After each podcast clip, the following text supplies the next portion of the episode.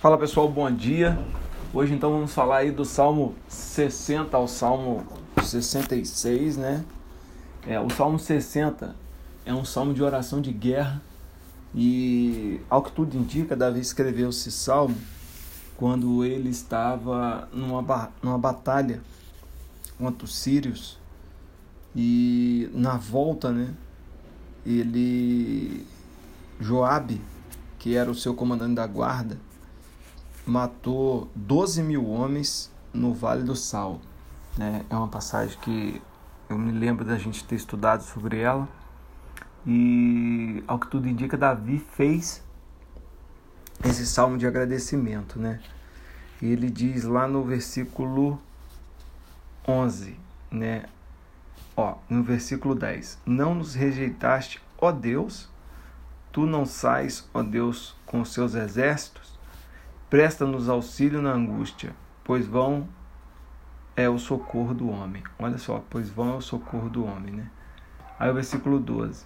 Em Deus faremos proeza, porque Ele mesmo calça aos pés dos nossos a, calca os, aos pés os nossos adversários. Né?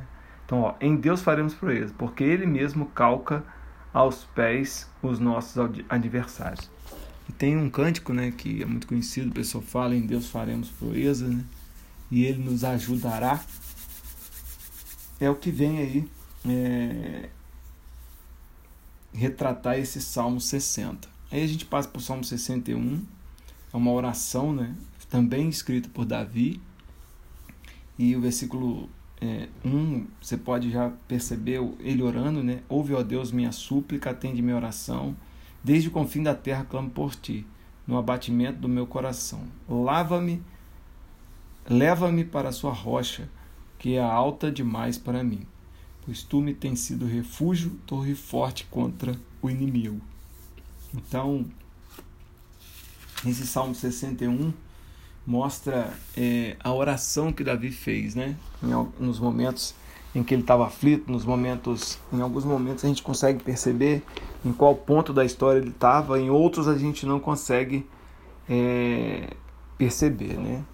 É, bom, aí a gente vem para o 62, que é um salmo que fala sobre a confiança em Deus, né? Então você vê que ele vai, às vezes, ele ora pedindo a presença de Deus, em alguns momentos ele ora dizendo: Senhor, cadê o Senhor? Né, que não está aqui comigo na batalha.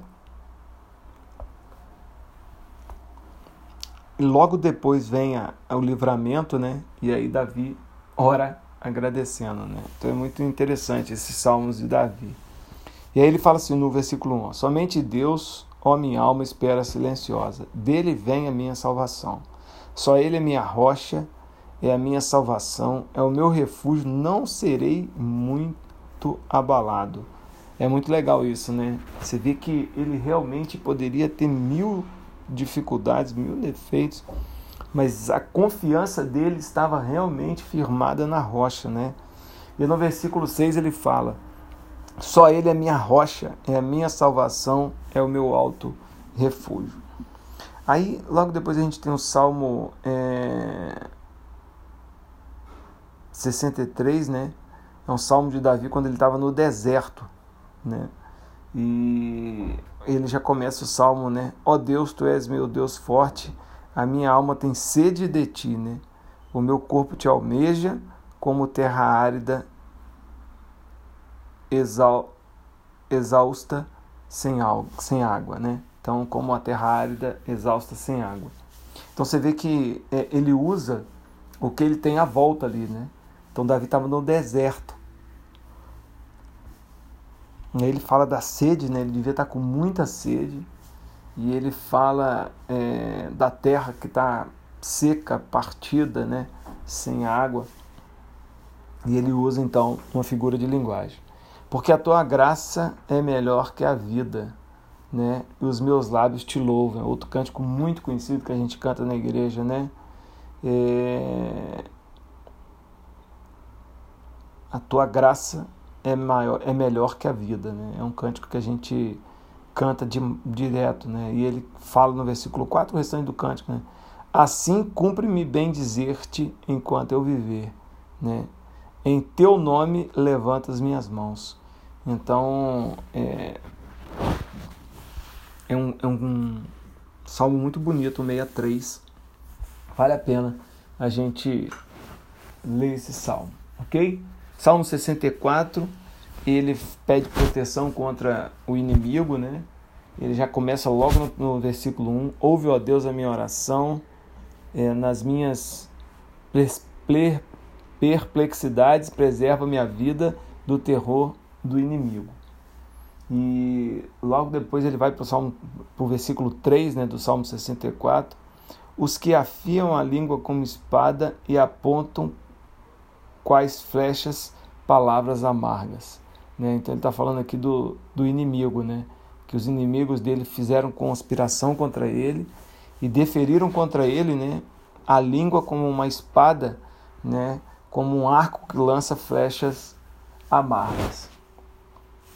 E no versículo 7 ele fala: Mas Deus defere contra eles uma seta, de súbito se acharão feridos. Então ele fala dos inimigos, né, o que os inimigos estão querendo fazer com ele, e depois ele fala do que Deus faz com os inimigos. Né? E aí no, ele fecha no versículo 10. O justo se alegra no Senhor e nele confia. O reto de coração, todos os, os de reto coração, todos se gloriam. Né? Ou seja, ele está querendo dizer que todos que são puros de coração se gloriam é, no Senhor. Aí a gente vai para o 65, que também é, um salmo de gratidão, só que esse é gratidão pela colheita. E esse salmo eu achei muito legal, esse salmo, né? Você vê o canto é, agradecendo pela, pela farta colheita, né? Olha o versículo 10, fica muito, muito claro, né? Ó, o 9. Tu visitas a terra e a regas, tu a enriqueces copiosamente. Os ribeiros de Deus são abundantes de água. Preparas o cereal, porque para isso a dispões. Rega-lhes o suco, aplanando-lhes as leivas.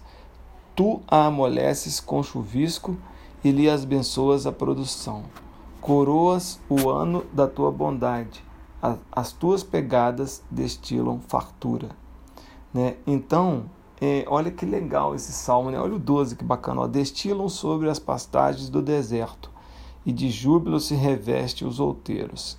Né? Então, você vê é, o, a gratidão que o rei né, faz é, em torno da produção. Né?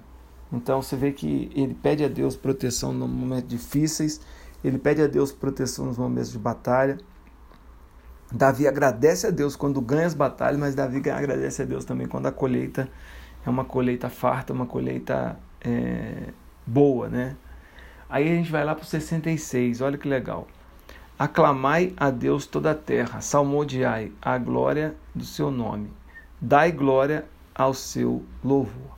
Então aqui já é um salmo de ofertas de gratidão, né? Primeiro foi gratidão pela colheita, agora ofertas de gratidão pelo que Deus é. Converteu o mar em terra seca, atravessaram o rio a pé. Ele está falando do Mar Vermelho e do Rio Jordão. E ali nos alegramos nele. Ele, em seu poder, governa eternamente, e os seus olhos vigiam as nações. Não se exaltam os rebeldes. Então ele está falando das qualidades de Deus. olha o 20. Bendito seja Deus, que não me rejeita o coração, nem aparta de mim a sua graça. É uma grande verdade, né? É, Deus não rejeita o coração de Davi, porque era um coração quebrantado. E por mais que Davi tenha errado como rei, tenha errado como pai, tenha errado como servo, tenha errado como marido, Deus sempre o ouvia e Deus sempre tinha né, um carinho especial é, em tratar e lidar com Davi devido é, à grande ventura que ele tinha de ter um coração contrito, um coração quebrantado. Que eu e você possamos aprender com Davi a buscar e louvar ao Senhor de maneira integral, de maneira é, como Deus merece. Muito obrigado e bom dia, Deus te abençoe.